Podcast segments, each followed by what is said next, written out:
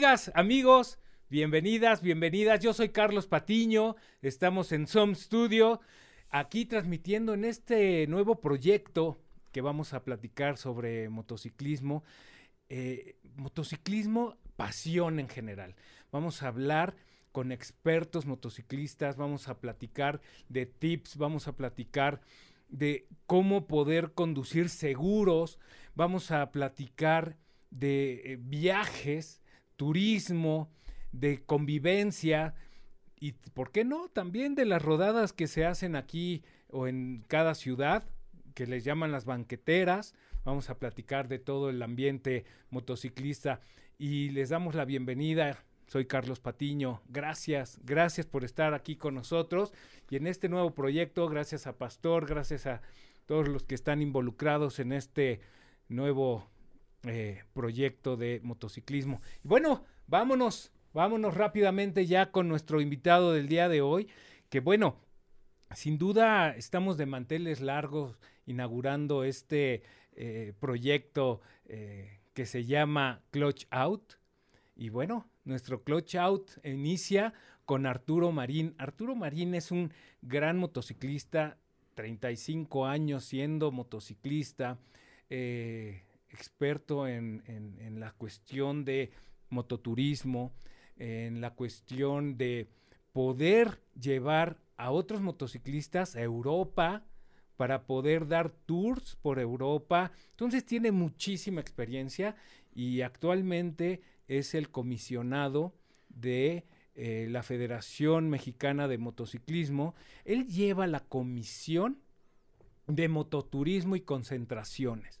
Entonces, vamos a tener una gran charla, van a poder saber cómo integrarse a esta comisión de mototurismo y concentraciones y vamos a darle la bienvenida. Arturo, bienvenido, un placer que estés aquí inaugurando este eh, proyecto de Clutch Out. Muchas gracias, muchas gracias y de verdad este, pues te deseo mucho éxito en este proyecto, en este proyecto de Clutch Out, este espacio que cada vez son más recurridos, cada vez más eh, eh, gente se interesa por contenidos interesantes. Sé que tu trayectoria es eh, muy interesante y siempre buscas contenido importante para, para los motociclistas. Mucho éxito, Carlos. No, gracias, gracias por estar con nosotros. A ver, Arturo, ¿cuándo te decides a subirte en una motocicleta? Bueno, mira, la decisión creo que desde muy chiquito, desde los cinco años, este, ya, ya quería eh, subirme y tardó un tiempo en, el cual pues mis papás me permitieran este, eh, hacerlo. Empecé eh, al, principio escondidas, eh, desde los 10 años. Como a, sí, como todo mundo, eh, con un amigo que tenía una Ponimatic y luego empezamos a, en tu casa, tu papá, tu mamá, tus tíos no, no eran de motocicleta. No, mi papá, mi papá sí andaba en, motocicleta, de repente tuvo una motocicleta, luego la dejó y bueno, eh, ocasionalmente este, manejaba motocicleta.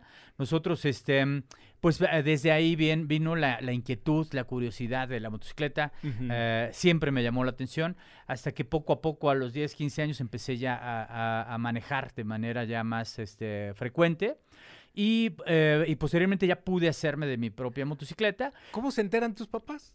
Bueno, pues fíjate que, que fue una cuestión como mm, gradual, pero poco a poco se fue haciendo evidente. Entonces, este, pero siempre empecé durante todos los primeros 10 años de motociclista, empecé con motocicletas de campo. Eh, motocicleta para hacer enduro, para hacer eh, pues todo lo que es off-road, pero no en la calle. Este, en la calle fue muy chiquito, este, eh, prácticamente dando vueltas en las, en las cuadras de por ahí cerca.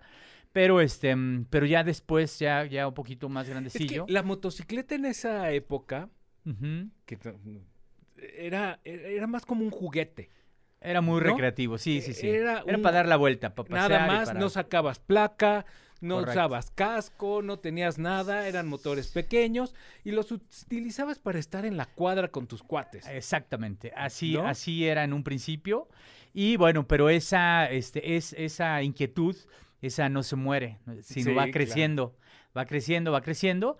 Y para mí, bueno, se volvió prácticamente parte de mi vida, ¿no? De ahí, este, mm, fíjate que el motociclismo deportivo, que, que, que mucho tiempo yo practiqué como enduro, también te aleja de muchos vicios, ¿no? El salir el sábado a hacer un enduro que te requiere condición física, que te que requiere estar bien, muchas veces eh, decidía no ir o cortar la fiesta a una hora prudente y, y dejar el alcohol. Porque, porque la factura la pagabas fuerte con el enduro, ¿no? Realmente si te Claro. comprometías a salir al día siguiente con amigos a, a hacer enduro, pues la, la pagas cara la factura. Y, y era eh, otra época, porque en ese, en, cuando tú te metías a enduro, las motocicletas no necesariamente las tenías que registrar, ni No. sacar placa. Bueno, actualmente las motocicletas deportivas para, para enduro y para motocross no requieren placa. No, no, este, por- Porque como no están- circulan en la, en la vía pública, este, no requieres placa. Pero, este, pero bueno, es, un, es una disciplina y, y realmente te vas formando como motociclista. Claro. Eh, los principios básicos del equilibrio, este, el clutch, las velocidades, escuchar el motor, etcétera, etcétera. Todo esto es parte de la formación justamente en, en esa etapa. y seguramente empezaste con motores dos tiempos. Claro, eh, ¿No? todo lo que son, eh, todo lo que era off-road en ese tiempo. Es más, las mezclas de gasolina, yo me acuerdo que en alguna ocasión tuve una Islo Honda que mezclábamos gasolina con aceite y bueno, el escape brisneaba, toda la ropa que te ponías quedaba brisneada Sí. de la espalda de, de andar en la moto, ¿no? O sea, eran motores pues no tan finos, este, sí, sí, este, tenían sus, sus cuestiones y, y tú cuando subías a las motos, este, acababas oliendo a gasolina. En, en aquella Ahí época olías aceite y gasolina. Sí, sí, sí. ¿no? Era una época muy diferente, ¿no? Mira, ve la cara que pone eh, eh, Arturo cuando nos platica, se acuerda de todo lo que, lo que ha vivido en el motociclismo y lo que lo ha traído hasta ahora. Claro. Después de todo este, este tiempo, ¿cuándo eh, dices, sabes qué? Esta, esto lo tiene que vivir otras personas, lo que yo estoy viviendo. Compartirlo. Compartirlo y llevarlo y a través de tu experiencia darles seguridad. Creo que eso es lo más importante. claro. ¿Cuándo empiezas tú ya a viajar, a hacer este mototurismo por el país? Ok. Pues eh, mira, esto tendrá, eh, curiosamente tiene poco tiempo relativamente, eh, pensando en, en todo el tiempo que yo ando en moto, pero mm, tendrá unos eh, 12 años que empecé a andar en motocicleta para viajar. Yo generalmente mi formación es de motociclismo deportivo. Primero empecé con motociclismo de enduro, eh, hice un poco de cross, después hice motociclismo de, de- de velocidad en autódromo, Ok. pero tampoco sacaba la motocicleta a las carreteras ni viajaba. Era para ir a, a hacer track days Ujú. y, y- y motociclismo de, de, este, de velocidad. Y después de ahí, este, a raíz de eh, mis hijos, mi esposa, que me dijo, oye, esto está muy peligroso, cámbiate ya de- a otro tipo de... de- Bájale. Sí, una actividad que no sea tan peligrosa. Y Entonces vendí eh, las motocicletas, que tenía un par de motocicletas de velocidad. Vendí esta y compré mi primer motocicleta de, para, para hacer viajes, que fue, eh, recuerdo bien, una BMW eh, F800. Ujú. Cuando salió la 800 en, en- en México, este, me parece que fue en 2011. En- mm, no, no me parece. Fue en 2011. Ok. Este, porque mm, justamente cuando compré la motocicleta empecé a conocer todo lo que, todo lo que representa tener una motocicleta para, para viajar y para, y, y esta forma de vivir el turismo de una manera diferente, ¿no? Oye, ¿y tu primer viaje? eh, ¿Qué? Agarraste la moto y vámonos. Y a través de eso, ¿qué te diste cuenta? Chin, no hice esto, me faltó esto. Vas eh, tomando experiencia de esos viajes. Claro, sí, sí, sí. Mm, mira, ¿Tu primer viaje cuál fue? mi primer viaje, eh, eh, mi primer viaje relativamente largo fue de México, Veracruz, Veracruz, Acapulco, Acapulco, México. Ok, Y fue el primer sol a sol. ok. Eh, yo acababa de comprar mi motocicleta, tenía dos meses de haber comprado la motocicleta y un amigo me dijo, oye, pues vamos a este evento, este, y fue el primer Sol a Sol. De hecho, fue el, el primer evento Sol a Sol que se hizo, que íbamos 50 o 60 personas, era, era la, la cantidad de, motociclistas que íbamos. Y, sí, curiosamente, aprendí mucho de ese, de ese viaje en cuestión de preparación, de lo que tienes que tener. Este, yo ya había comprado la motocicleta con todos los accesorios, con el top case, con las maletas laterales, eh, con un parabrisas más alto que el... Que el- Ujú. le, le- le- le pusimos todos los accesorios que se podían.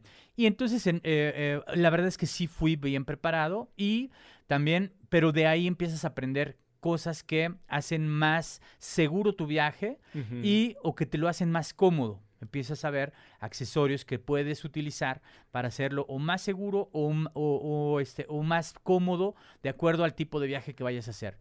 Eh, ahí empecé y, este, y de ahí pues prácticamente no he parado. de de ahí, ahí arrancaste. Sí, Como decía mi papá, si vas a ir a sufrir, mejor no vayas, claro. ¿no? Sí, sí, sí, Entonces, sí. creo que hay que planear a, a- a través de, de ese viaje a la fecha. Sí. eh, ¿Cuáles son? A ver, vamos a platicar rápidamente de, de la, de nuestros amigas, amigos que nos están viendo, nos están escuchando, eh, darle tips, o sea, porque a lo mejor ya están planeando ir a su primer viaje, ir a Acapulco, ir, que suena muy corto, pero eh, la previsión, la- la- la- Claro. las cosas que tienes que llevar hacia los viajes pues, son importantes. ¿Qué tienen que hacer? Lo primero Claro. que tienen que hacer cuando se van a ir a un- una un- ruta, a un viaje. Pues mira, yo creo que la, la, eh, eh, planear un viaje en motocicleta son dos, dos, este, dos factores muy importantes. Uno es el vehículo. Tu motocicleta la tienes que revisar, que las llantas eh, tengan eh, la vida necesaria para hacer la cantidad de kilómetros que piensas recorrer, que el, el mantenimiento de la motocicleta haya sido adecuado y si no, llevarla al taller para que le hagan un servicio, que su aceite esté correctamente, este, pues prácticamente todo lo que, todo lo que eh, implica eh, el, em, el buen estado de la motocicleta, eléctrico, que las luces funcionen, que las direccionales, etcétera, etcétera. El clutch. El ¿no? clutch. La cadena. Eh, lu- la la- lubricación, sí, el, el chicote del freno. para que, para que la motocicleta no te vaya a dejar tirada. Entonces, ese, es, ese es lo primero. Y lo segundo es que tengas el equipo de protección personal suficiente Sí. para poder hacer un viaje. Luego tendrás que ver qué lugares vas a visitar y el clima. ¿Para qué? Para que te prepares adecuadamente. Si ves que en la, durante la ruta hay, hay probabilidad de lluvia, pues tendrás que llevar un impermeable o tendrás que ver la forma de que no la pases mal. Pues que eh, eh, muchos de nosotros viajamos con lluvia, viajamos con nieve, pero si vas preparado adecuadamente, lo disfrutas. Si no te preparaste, la sufres. Entonces ahí está la diferencia de, de disfrutar un viaje o de sufrir un viaje, ¿no? Oye, y también, obviamente, eh, la base es revisar tu motocicleta, saber Claro. en qué condiciones, ser consciente de cómo está tu moto, conocerla. claro. ¿Por qué? Porque también muchos, y a lo mejor a mí me pasó al principio que me quiero llevar toda la caja de herramientas, no Sí, sí. por si esto, no por si lo otro, no por aquello. Claro. Y la verdad es que llevas una maleta Sí, con herramientas que a lo mejor nunca utilizas, claro. ¿no? O por si él pasa, pero lo que te puede pasar, pues hay cosas que no las vas a poder componer, ¿no? Es Correcto. a sí, menos de que sea con, con una grúa. Claro. Pero ahí radica, pero sí tienes que llevar herramienta, ¿no? Basi- cuestiones hay, básicas. Hay, una, hay, hay un tema de preparar una- un kit de herramienta básica para eh, reparaciones menores, ¿no? Se te poncha una llanta, Ah, exacto. este, el, el clutch empieza a fallar, eh, apretar eh, algunas, algunas partes de la motocicleta y algunas refacciones muy básicas, porque efectivamente una reparación mayor no la vas a poder hacer. Entonces, te- siendo consciente de que las reparaciones mayores quedan fuera de tu alcance, en ese caso dices, bueno, pues toda esta herramienta la dejo en mi casa, porque las reparaciones mayores a lo mejor las puedo hacer en mi, en mi casa, pero para el viaje tiene que ser lo más básico. Y una, una clave este, para viajar en moto es viajar ligero. Es- Viaja ligero. Claro, eso pues, es súper importante. ¿Por qué? Porque entre menos traigas, menos peso, menos consumo de gasolina, gasolina. este, menos tienes que cuidarte de, de- de que se te caigan cosas o de que se, se te olviden. se- Entonces, em, desde lo que vas a usar tú, tu ropa y prepararte si es un viaje largo, preparar cada determinados días, lavar la ropa y darle, reciclarla, ¿no? Entonces muchas veces yo para viajes muy largos lo que hacía es, por ejemplo, comprar mudas de ropa nuevas. ¿Por qué? Porque sé que las voy a estar lavando. Entonces, Ujú. este, pues de una vez le das un cierto, una cierta vida a la ropa que vas a llevar y te da un buen uso y, este, y no tienes que estar este, llevando una maleta enorme de ropa, ¿no? Puedes llevar eh, reducido y lavarlo cada, cada eh, con una cierta frecuencia, de- dependiendo del número de días que vayas a viajar, para, para viajar ligero. Eso es bien importante. ¿Cuál ha sido tu viaje más largo? Pues mira, nosotros, eh, por ejemplo, con la empresa que tengo actualmente, que es México Adventure, que hacemos tours a Europa, este, mm, hacemos tours generalmente de, de 9, 10 días y nosotros nos hemos ligado dos o tres tours. Entonces, de repente hacemos tours de, o sea, nos pasamos viajando en moto Un mes, mes y medio. mes y medio. Sí, mes y medio que llevamos, ya sabes, pues a lavar y, y a lavar también chamarras y a hacer todo, toda, uh, un día completo de, de- de prácticamente no hay moto, porque te pones, este, pues a hacer todo este tipo de labores de lavar todo tu, tu equipo. Y hacer otro tipo de, de mantenimiento, revisar la moto, este, eh, eh, muchas veces lubricar, ¿no? Lubricar la cadena, limpiarla, etcétera. Hay que darle cariño a la moto para que te responda. Entonces hay que hacer todo este tipo de situaciones durante el viaje. Y en la cuestión de seguridad, si tú conoces tu motocicleta, estás consciente de lo que tiene y si tienes una duda que tenga algo tu moto, llévala al mecánico, ¿no? Claro. Y si tienes alguna duda que no va, que va a pasar algo, espérate. Claro. Sí. Para que no tengas que cargar con todo y sea un viaje desagradable. Sí. Los avisos llegan. Eh, depende de nosotros hacer caso o no. Si tu moto ya de repente dos veces le prendió un foquito, pero ya se apagó, ya, ya con eso me hago como que no pasa nada y me Así de- el viaje. Les recé Sí. al Santamoto para Sí. que se- Es- quitara, ¿no? Es Sí. importante que revisemos y estemos muy seguros de que nuestra moto está en buenas condiciones para hacer el viaje, de, del- de la cantidad de días y de kilómetros que vamos a recorrer. Y si no, espérate Y si un no, poquito. espérate, pues ponlo unos días, pero asegúrate de que lleves tu motocicleta en muy buenas condiciones. Eso creo que es muy importante y sobre todo muy recomendable para que nuestro viaje no sea un viaje frustrado. Eso, eso. Eso es lo más importante. Que tengas algún eh, accidente, ¿no? Que Claro. es lo que menos eh, queremos. En, en- en este, cuando sales de viaje. ¿cuáles son las cosas que tienes que llevar? Hace 35 años no había los GPS que ponías y, ay, Claro. quiero ir a tal, el güey, dime por dónde, a qué hora llegas en tanto tiempo. Antes era con mapa. Con mapa y, y se usaba mucho, eh, había un- una maletita que se llama tank bag, le Ujú. tank bag, con eh, una cubierta, una, una mica transparente, transparente en, en la parte superior, en donde tú metías tu mapa y lo podías llevar ahí y lo podías ir doblando y, y- y irlo doblando de, de acuerdo a la parte que ibas recorriendo para, para ir viendo los caminos, ¿no? Entonces, esto, estos tank bags incluso ya no existen ¿No? ya pasaron este, a ser de la parte vintage ¿no? para, para las motocicletas de, de colección. Sí. Pero esos tank bags sir- servían mucho para ir moviendo el mapa, irlo, este, irlo checando y entonces uno iba viendo y bueno, ya voy a llegar a una intersección tal, y ibas viendo los los letreros. letreros La tan verdad es que sí, era, era una conducción muy diferente porque estabas más alerta. Y no era en el momento, sino tú tenías que ver antes tu mapa Ujú, y ahí tenías que ver cuántos kilómetros, claro. qué salida, te indicaba perfectamente todo y tú tenías que hacer tu cálculo, a ver, son tantos kilómetros, si salgo a tal hora, llego a tal, y si voy a tal velocidad, hago tanto tiempo, porque ahora pues es muy práctico, pones un, Sí. das un clic y te dice, llegas en tanto tiempo, bla, bla, bla, bla, bla, todo te lo da. Y Claro. antes tú lo tenías que hacer. Y eso te da eh, una eh, cierta sensibilidad en el camino, en conocer los kilómetros, en ver el, el rendimiento de tu... Ahí sí la conoces, Claro. ¿no? Fíjate que, que- y también por otro lado, este, conoces los nombres de las ciudades, de las carreteras, de los pueblitos, etcétera, y los vas recordando. Eh, una vez que tú estudiaste tu ruta, vas eh, atento al pueblito al que tienes que llegar primero, a toda la ruta, todo el itinerario eh, de manera mental. Eh, actualmente con un GPS, pues realmente nada más vas siguiendo una línea. No sab- eh, muchas veces te preguntan, ¿pasaste por tal? pues no sé, yo nada más seguí la rayita y llegué. A mi destino. Exactamente. Entonces pierdes mucho este, esa, esa noción de conocer todos los lugares que, que pasaste durante el recorrido. Que eso pasa en coche y en, co- en, en moto, ¿eh? Totalmente, O sí. sea, e- es lo mismo para esas dos eh, eh, eh, vehículos, es lo mismo. Antes, yo me acuerdo, íbamos de viaje, mi papá nos decía, a ver, ve el mapa, ve por dónde vamos a pasar, Claro. qué vamos a pasar. Eh, ah, Te marcaban hasta gasolinerías. Sí, ¿no? sí, sí. O sea, los kilómetros, si era una carretera federal, si era una...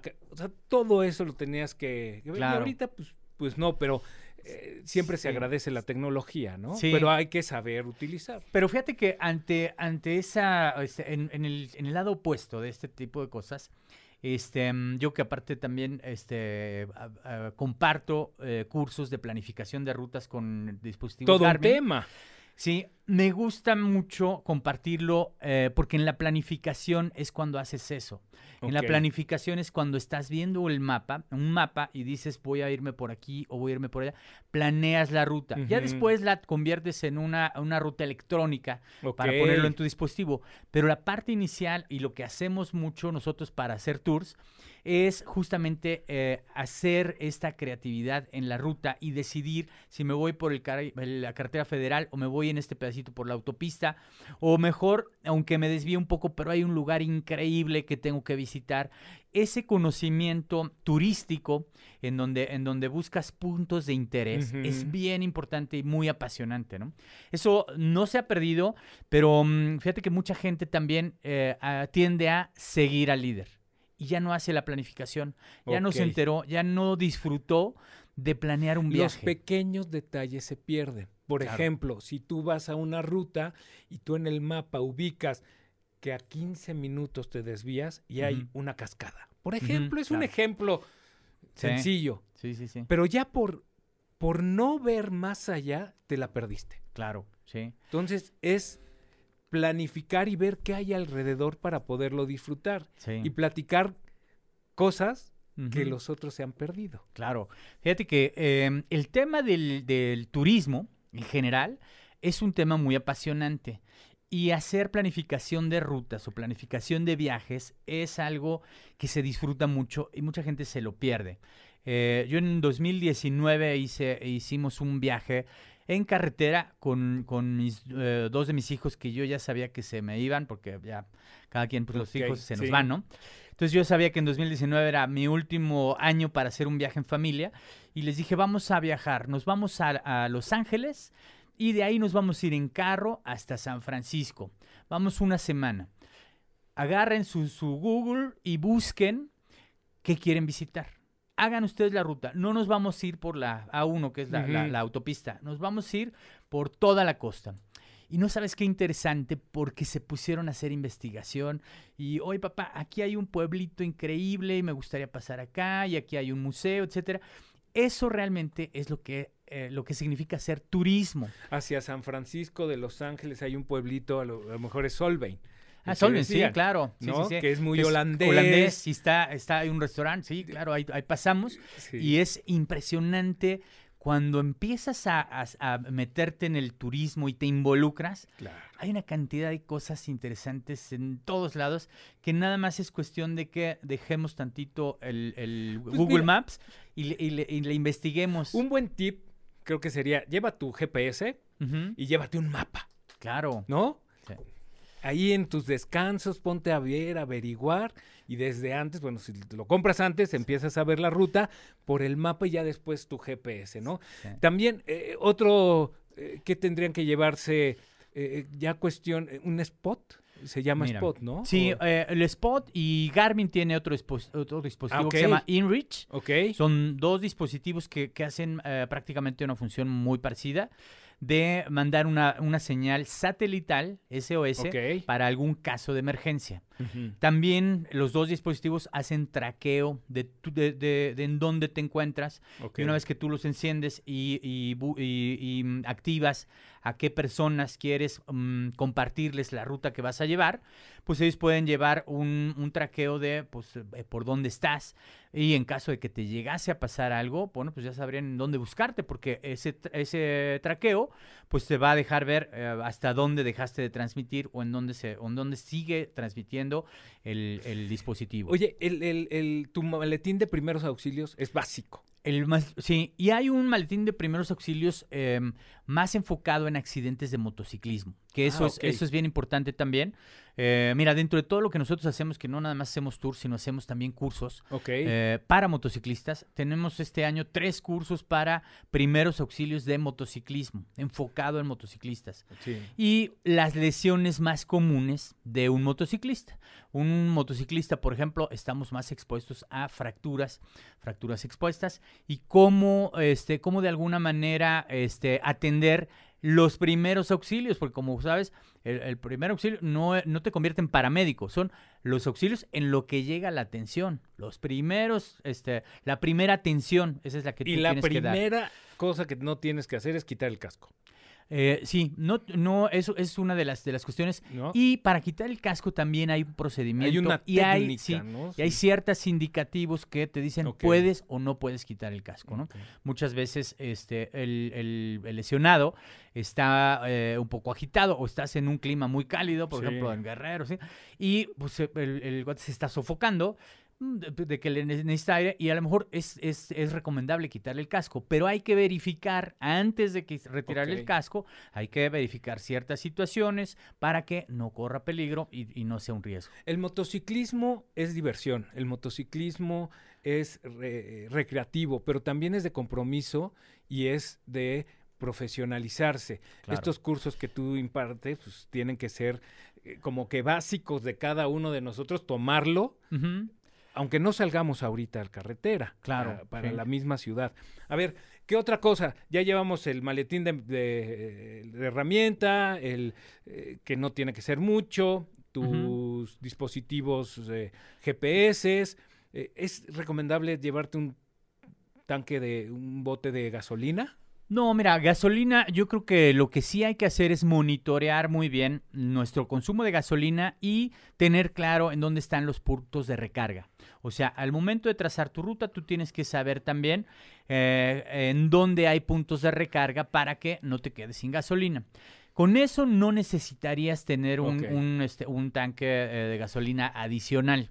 No sería necesario, a menos de que te encuentres en algún lugar en donde por la distancia que no haya recarga de gasolina, pues tuvieses que este, llevar un tanque adicional. Y lo básico también, aspirina, ¿no? un, un kit paracetamol, médico. Sí, sí, sí. un antidiarreico. Correcto. ¿No? Sí, sí, sí. sí. Nunca sabe uno qué puede Sí. pasar. Un- unos curitas. Unos curitas, sí. Sí. Un kit básico de, primeros Que auxilios. ahí que es viene en este maletín. Sí, en el maletín. sí. Eh, estamos eh, en, en- nos podemos seguir horas Sí. y horas platicando y dividir y subdividir y, y- y estar invertido, inversos en este mundo del motociclismo. Pero bueno, lo que, a lo que voy es también que toda esta experiencia que tienes, cursos que has tomado en, el, en Europa por parte de la Federación Internacional de Motociclismo, esta expertise, tu pasión, te nombran en el mes de enero, En, en noviembre. en noviembre yo- del Sí, 21. Sí. Yo hice durante los años anteriores, desde la pandemia, hice dos cursos en la FIM, en la Federación Internacional de Motociclismo, este, con, pues, obviamente, eh, grupos de, de gente extranjera, completamente, cursos en inglés, obviamente, y empecé a prepararme por, para eh, eh, en nuestro país la comisión de mototurismo pues prácticamente no existía. Así es. Entonces a mí con la intención de eh, eh, impulsar una comisión de mototurismo en nuestro país, me empecé a preparar dos años de preparación y en noviembre eh, me dieron ya el nombramiento por parte de la Federación O sea, no Mexicana. fue de la noche a la mañana el nombramiento de Arturo, sino Sí, no, tiene su experiencia y todavía se metió a profesionalizar claro. y estar al nivel de los demás, eh, de las demás federaciones y comisiones de mototurismo en el mundo. En otros países, claro, exactamente. Eh, lograr un estándar este, de calidad, de conocimientos, para poder implementar una comisión en nuestro país que pueda cumplir con esas responsabilidades, porque al final esto, esto implica responsabilidades. Sí, sí, sí. Sí, todo lo que platicamos, pero también el motociclista tiene que ser responsable.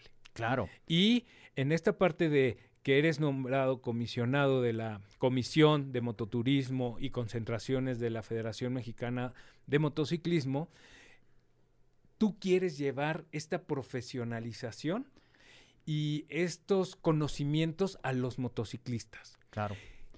¿Cuál es tu plan de trabajo? Entiendo que es, debe ser un mundo. eh, hay muchas cosas por hacer, pero por algo se, se empieza. Claro. ¿Cuál es esa base? Sí, fíjate que, que así tal y como lo planteas, fue, fue justamente como empecé en noviembre a, a hacer un plan de trabajo, ¿no? Hay muchas cosas que uno quiere hacer, muchísimas, no cabrían. Y para el primer año de gestión, eh, pues empecé a priorizar, ¿no? A empezar a decir, pues esto pues, lo haré después. Eh, primero tengo que empezar por lo más importante. Y ahorita lo más importante es, eh, básicamente son tres, tres ejes eh, rectores los que, lo- lo- en donde se va a concentrar la gestión de esta comisión. Ok. Eh, eh, uno es básicamente el impulso al mototurismo. La forma en la que viajamos, las facilidades que nos van a dar las autoridades, este, dignificar el nombre del mototurista, ¿no? Es- oye, se oye tan sencillo, pero es... A ver, es todo un tema. Claro. ¿Por qué? Ha crecido el motociclismo, Sí, ha crecido el mototurismo. sí. Entonces, muchos municipios, muchos pueblitos, pueblos mágicos, eh, no están preparados, Claro. hay que decirlo, para que te lleguen de repente 100, 150 motociclistas en un sábado domingo. Claro. Entonces, también es entrar a la profesionalización del servicio, Sí. ¿no? Y también a esta cultura del mototurista de... No, no, no quiero llamarlo de cómo comportarse, porque somos, Sí. nos comportamos bien, pero ya tiene que haber ciertas reglas, Claro. ¿no? Sí. En carretera, Sí. Lugares. Sí, mira, el- Etcétera, el, etcétera. programa y el, y el proyecto de la comisión este, tiene, tiene muchas vertientes y toca muchos puntos sensibles. Eh, como te decía ahorita, uno de nuestros pilares es el mototurismo, pero los otros dos, uno es, eh, tenemos que ser de esta actividad recreativa, una actividad segura y organizada. Entonces ahí vienen dos temas muy importantes, la seguridad. Entonces temas de seguridad Primordial. Sí, hay muchas cosas, desde, desde seguros adecuados, tanto para accidentes eh, eh, en tu persona, como seguros de tu vehículo. Sí. Y de la responsabilidad civil y de toda la responsabilidad que tú tienes si afectas a terceros, que en muchas ocasiones sucede eso. Pasa el motociclista este, a, a altas velocidades y afecta a No, terceros. y en la ciudad Claro, también. O sea, sí, sí, sí. El mototurismo y concentraciones se refiere a todo lo que son las carreteras, todo lo que es turismo, Viajes salir de las ciudades, pero las concentraciones también tiene Concentraciones son los eventos en donde se concentran un número grande de motociclistas. Las expos, las ferias de motociclismo, ¿no? La. Feria de León, este, de Mazatlán, todo este tipo de, de- de- de concentraciones en donde se hacen eventos, en donde se concentran muchos motociclistas. Fuera de la compete competencia. también, sí, compete también a la Comisión Nacional de Mototurismo y, eh, y concentraciones. Ok. ¿no? A ver, entonces, seguridad, eh, el tema de mototurismo. Ajá, em- eh, es impulsar el turismo, seguridad y, hacerlo de manera organizada. Organizada. Son tres, tres, tres ejes los que, los que van a regir la, la, la gestión de la comisión en esta primer... en esta para el arranque, para el, el Para saque arrancar. inicial. El clutch out de la, de la comisión. Exactamente. Ahora, nosotros tenemos que estructurar la comisión con una serie de valores al- eh, eh, que sean como, como los rectores de lo que vamos a hacer. ¿no? Pero esto lo rige la Federación Internacional de Motociclismo y permea hacia abajo. En, en estricta teoría, la Federación Mexicana de Motociclismo, nuestra federación en México, que, que depende de la CONADE. ¿no? Es quien tiene estas comisiones. Yo tengo una comisión. Ahora, La federación, como, como ente autónomo, se asocia también a una federación internacional que es la FIM. Eh, nosotros, nuestro país este, está asociada, pero son independientes. Podrían cortar el lazo en cualquier momento. Y sigue manera- siendo una Y federación. es una federación nacional. Pero tú al afiliarse, bueno, la Federación Mexicana al afiliarse, pues eh, tiene ciertos eh, ejes rectores de la Federación Claro. Internacional. sí, sí, sí. Y eso lo va bajando hacia las comisiones, ¿no? Claro, es exactamente lo mismo que sucede con el fútbol y la, y la- y la Federación Nacional. Y luego ya cuando entras a los mundiales, que ya es una federación internacional. ¿Qué quiere la Federación Nacional? Pertenecer a esa federación internacional, a, a pegarse a sus lineamientos, a, a, a todo los- la, estructura que, hace de esto un deporte mundial, ¿no? En, nuestro país a eso, a eso es a lo que queremos llegar, a ser una federación nacional bien estructurada que tenga competencia a nivel internacional y que podamos traer motociclistas de otros países a eventos nacionales como invitados. ¿no? Cual sea la marca de motocicleta. Claro, mm, la comisión está, es, es abierta a todas las cilindradas, a todas las marcas, eh, a, a género de, de participantes, hombres, Ujú. mujeres, ¿no? Eh, básicamente somos completamente inclusivos eh, en todos sentidos. Pues, Lo único es que tiene que ser motocicleta, es lo, es lo que nos compete, pero todas las, todas las cilindradas, marcas y todo, el tipo, todo tipo de pilotos.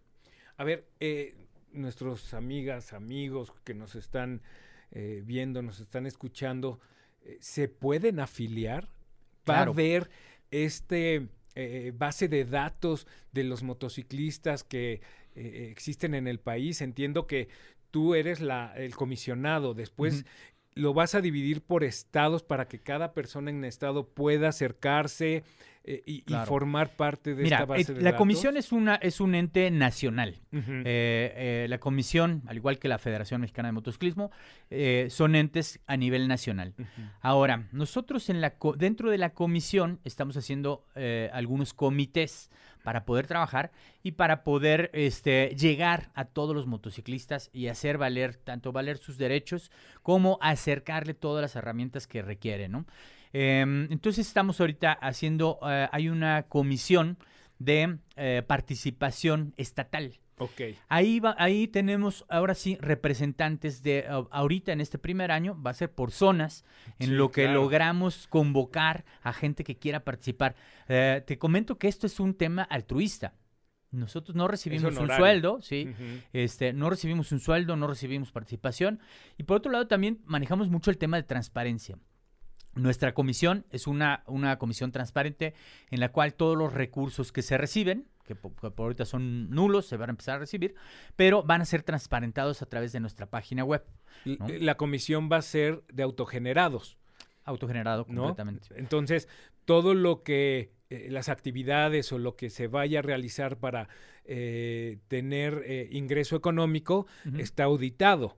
Va a estar, hay una, un comité, nos estás diciendo, de transparencia, donde Sí. se va a decir en esto está el dinero, en esto se fue, en esto Correcto. eh, va a ser aplicado y todo va a ser en beneficio a los motociclistas. Correcto, sí. Tenemos ya un comité de transparencia que, que- que lo lleva una, una chica, Ujú. ella, este, y eh, ella nos ayuda a justamente a, a formular un- una estrategia que permita a todo el mundo consultar y ver qué se hacen con los recursos que, que llegan a la, a la comisión. Entonces, estamos empezando Acabamos de empezar justo en, en diciembre, arrancamos ya con la, con, la, con la comisión. Estamos haciendo ahorita un portal, un portal web, en donde vamos a poder tener un registro. Eh, eh, la comisión, como lo dije, es de todos, no es mía. Yo ahorita la represento, ahorita estoy ocupando este lugar, pero el día de mañana lo ocupará otra persona y, será, este, y será votado por, por algún otro comisionado. Y, y- pero la comisión es de todos, es tuya, es de la gente que nos está viendo, es de todos. Es, es una comisión de nuestro país para los motociclistas. Entonces es importante que todos participemos. Ahorita estamos elaborando este portal en donde vamos a hacer, eh, eh, vamos a permitir que se inscriba la gente eh, de manera gratuita, te puedes inscribir y, y tener ya tu, digamos que tu participación como motociclista, ¿no? Mototurista, básicamente. Y accediendo a este portal vas a, vas a poder tener acceso a un directorio de escuelas de manejo, de, eh, de, eh, empresas que se dedican a, accesorios, etcétera, etcétera. Entonces, eventos, Em, nos, nos, interesa mucho también eh, tener una parte o un directorio donde tengas motoclubs. Mucha gente compra la motocicleta y no tiene con quién salir. Entonces, o busca un tipo específico con gente con motocicletas de, determinado tipo, ¿no? Que coincidan, eh, sea afín a su, a su, gusto, y entonces que la puedan encontrar a través de este portal de la, de la o conocer a otros motoclubs en otros estados. entonces, si yo voy y hago mototurismo, puedo llegar con otro motoclub club y... O pedir tips, ¿no? Pedir, este, oye, me puedo ir por aquí, por dónde puedo pasar, etcétera. Sabemos que en nuestro país desafortunadamente tenemos problemas de seguridad, pero entre motociclistas nos podemos ayudar para este tipo de cosas. Entonces, el, la, la, una de las eh, de, los retos grandes de la comisión es justamente lograr esta comunicación cordial entre todos los estados y que podamos los mototuristas realmente eh, disfrutar de este país que es increíble. Así es, y, disfrutar del motociclismo y un motociclismo seguro. Claro. Arturo, muchas gracias. gracias por estar con nosotros en este primer episodio en Clutch Out. Eh, ¿Dónde te pueden contactar? Eh, próximamente dice que va a haber una página de la federación, pero ¿cómo se ponen en contacto? Ya está, ya está la, página. este, eh, en tu programa, si, si lo puedes poner, es www.motuco.com .com, que Motuco lo hicimos, redujimos un poquito pues el, nombre tan largo de la comisión. Turismo, turismo y concentraciones. Motuco. Entonces está muy fácil, pueden entrar a la página, ahí adentro hay un, un correo de contacto que toda esta, esta información generalmente me llega a mí.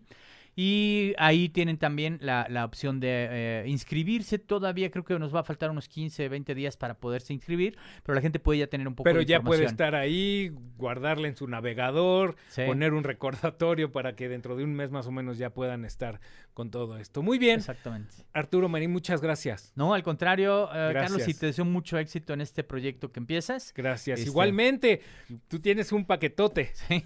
¿Eh? Y bueno, pues esperemos también este que nos abras Vamos a hacer Vamos a hacer muchos programas. Vamos a, tener muchas charlas. Podemos desmenuzar todo lo que es el mototurismo y las concentraciones y vamos a estar en, contacto. Muchas gracias. Te agradezco, Carlos. Gracias, gracias por estar con nosotros. Eh, ahí van a aparecer nuestras redes sociales, mi Twitter Carlos Patino, Instagram Carlos Patino MX. Eh, no dejen de seguir y darle like y campanita a Som Studio, a Som Media, eh, para que estemos en contacto y les avise siempre que tengamos algún nuevo programa, no nada más de Out de motociclismo, sino todos los demás programas. Gracias y hasta la próxima. Arturo, gracias. Muchas gracias. gracias.